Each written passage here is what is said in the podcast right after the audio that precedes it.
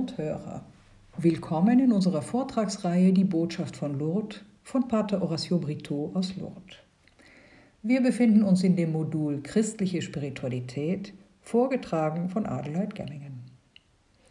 Nachdem wir bereits die trinitarische Spiritualität erläutert haben und auch über die Nachfolge Christi gesprochen haben, wollen wir das Thema christliche Spiritualität heute wieder etwas vertiefen. Wir kommen fast automatisch schon zu der Frage, wie lebt es sich im Sinne des Heiligen Geistes? Die christliche Spiritualität ist dreifaltig. Und sie besteht darin, Christus, dem menschgewordenen Sohn, der uns zum Vater führt, nachzufolgen. Man könnte also sagen, ein Leben im Sinne des Heiligen Geistes führen. Christus, der durch den Vater gesandt wurde, wirkt im Heute nach seiner Auferstehung durch seinen Geist. Der Heilige Geist ist der Geist Christi, der uns einlädt, ihm nachzufolgen. Mit anderen Worten, die christliche Spiritualität, das christliche Leben besteht darin, Jesus Christus als dem Weg nachzufolgen und so gleichzeitig nach seinem Geist zu leben. Durch den Heiligen Geist ahmen wir nicht nur Christus nach, wir wandeln uns in ihm und wir werden ihm gleich zu Söhnen und Töchtern Gottes. Das nennt man Gnadenleben. Es bedeutet neu geboren zu werden. Dazu lade ich Sie ein, diese wunderbare Textstelle bei Johannes 3, 1 bis 15 nachzulesen, das Gespräch mit Nikodemus in Jerusalem.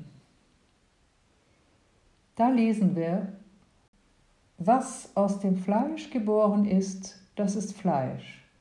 Was aber aus dem Geist geboren ist, das ist Geist.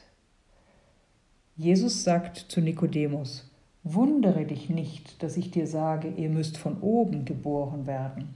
Der Wind weht, wo er will. Du hörst sein Brausen, weißt aber nicht, woher er kommt und wohin er geht. So ist es mit jedem, der aus dem Geist geboren ist. Lesen Sie das nach, das ist eine wunderbare Stelle. Diese neue Geburt, die sich im Herzen des Gläubigen vollzieht, ist das Werk des Heiligen Geistes. Die Gabe des Heiligen Geistes ist zudem gemeinschaftlicher Natur. Das heißt, wir können nicht alleine den Geist leben. Wir müssen es in der Gemeinschaft tun. Die Jünger und alle, die auf sie hören, empfangen sie am Pfingsttag. Der Pfingsttag gilt als die Entstehung der Kirche, jener Gemeinschaft der Gläubigen, die den Heiligen Geist empfangen hat und auch noch heute durch die, ihre missionarische Tätigkeit an alle Menschen weitergibt. Wenn wir von einem spirituellen Leben sprechen, beziehen wir uns also nicht auf ein Leben, das von den höheren Fähigkeiten eines Menschen geleitet wird, sondern auf ein Leben, das genährt wird und Orientierung findet durch den Heiligen Geist, der uns zu neuen Geschöpfen macht. Auch nachzulesen bei Römer 8, 11.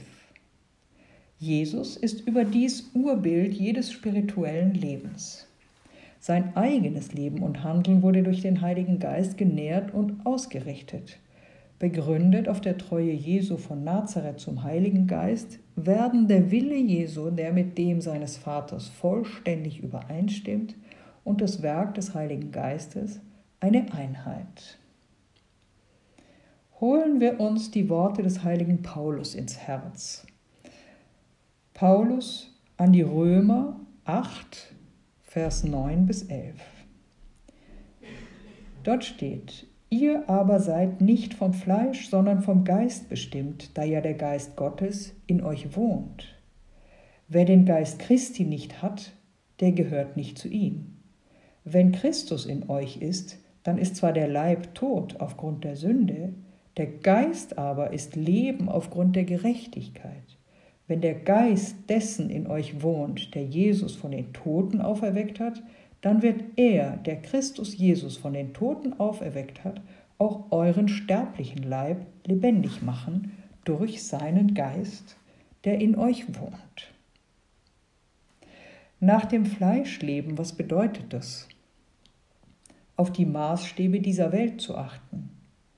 Nach dem Geistleben hingegen bedeutet die Absichten des menschgewordenen Gottessohnes und die Lehre Jesu in sein Leben mit einzubeziehen.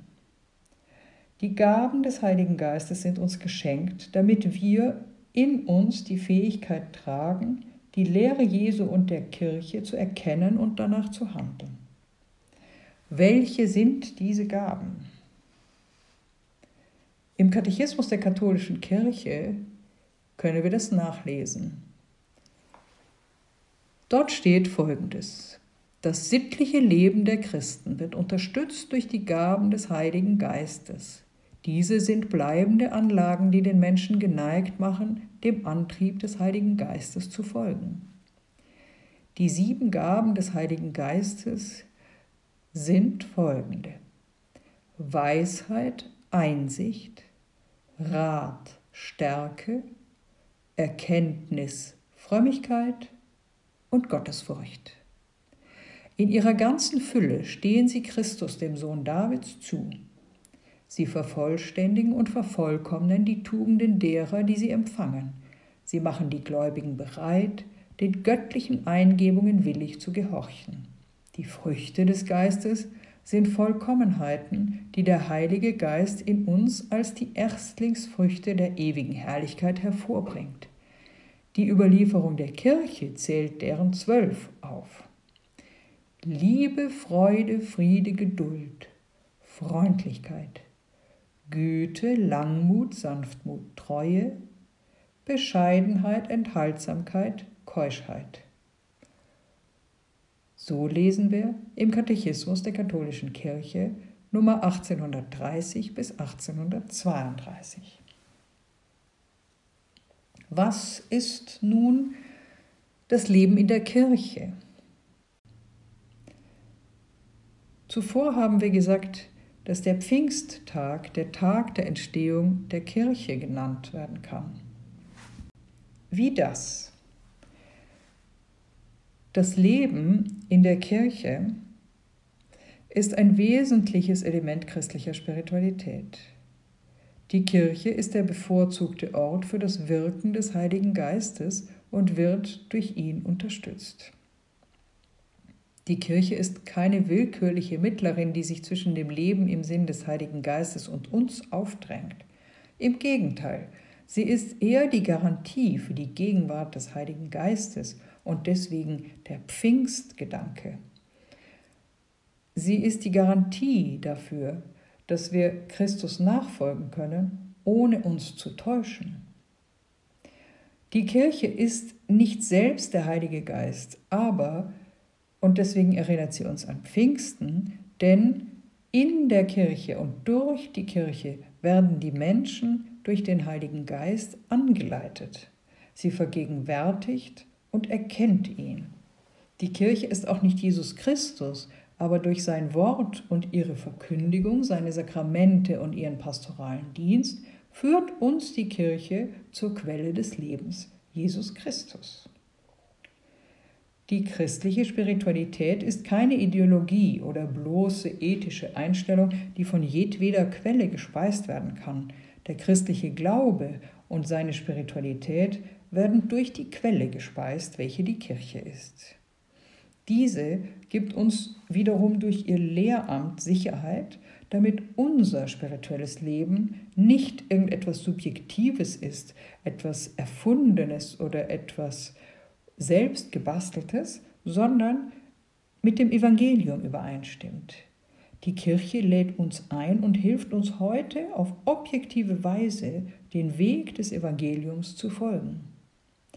Die Kirche zeigt sich in ganz konkreter Art und Weise als Mutter und als Wegweiserin unseres spirituellen Lebens in christlicher Gemeinschaft, in unserem Verein, in Bewegungen, in Verbänden, Bruderschaften, auch in der Hospitalität und so weiter. Die christliche Spiritualität ist gemeinschaftlicher Natur. Um den Geist zu erfahren, zu leben und weiterzugeben, braucht es die Gemeinschaft, da braucht es ein Gegenüber. Jesus hat mit dem Vater gesprochen. Jesus war mit den Jüngern und Jesus ist mit uns. Wir haben also immer diese Gemeinschaft. Und die Kirche hilft uns und gibt uns die Möglichkeit zu beten und an den Sakramenten Christi teilzuhaben, das Wort Gottes zu teilen, in Brüderlichkeit zu leben und uns in den Dienst der Ärmsten und Kranken oder jedweder Problemlage zu stellen, die uns Menschen berührt und die uns Menschen zusammenbringt. In Gaudium et Spes der Pastoralkonstitution über die Kirche in der Welt von heute, die uns vom Zweiten Vatikanischen Konzil formuliert wurde, äh, lesen wir sehr deutlich folgenden Text. Freude und Hoffnung, Trauer und Angst der Menschen von heute, besonders der Armen und Bedrängten aller Art, sind auch Freude und Hoffnung, Trauer und Angst der Jünger Christi. Wie tröstlich. Es gibt nichts wahrhaft Menschliches, das nicht in ihren Herzen seinen Widerhall fände. Ist doch ihre eigene Gemeinschaft aus Menschen gebildet, die in Christus geeint vom Heiligen Geist auf ihrer Pilgerschaft zum Reich des Vaters geleitet werden und eine Heilsbotschaft empfangen haben, die allen auszurichten ist. Darum erfährt diese Gemeinschaft sich mit der Menschheit und ihrer Geschichte wirklich engstens verbunden. Weiter steht in Gaudium et Spes noch ein schöner Satz. Im Glauben daran, dass es vom Geist des Herrn geführt wird, der den Erdkreis erfüllt, bemüht sich das Volk Gottes in den Ereignissen, Bedürfnissen und Wünschen, die es zusammen mit den übrigen Menschen unserer Zeit teilt, zu unterscheiden, was darin wahre Zeichen der Gegenwart oder der Absicht Gottes sind. Der Glaube erhält nämlich alles mit einem neuen Licht, enthüllt den göttlichen Ratschluss hinsichtlich der integralen Berufung des Menschen und orientiert daher den Geist auf wirklich humane Lösungen hin. Vatikanisches Konzil II, Gaudium et Spes, Nummer 11. Ehre sei dem Vater und dem Sohn und dem Heiligen Geist, wie im Anfang, so auch jetzt und alle Zeit. Amen.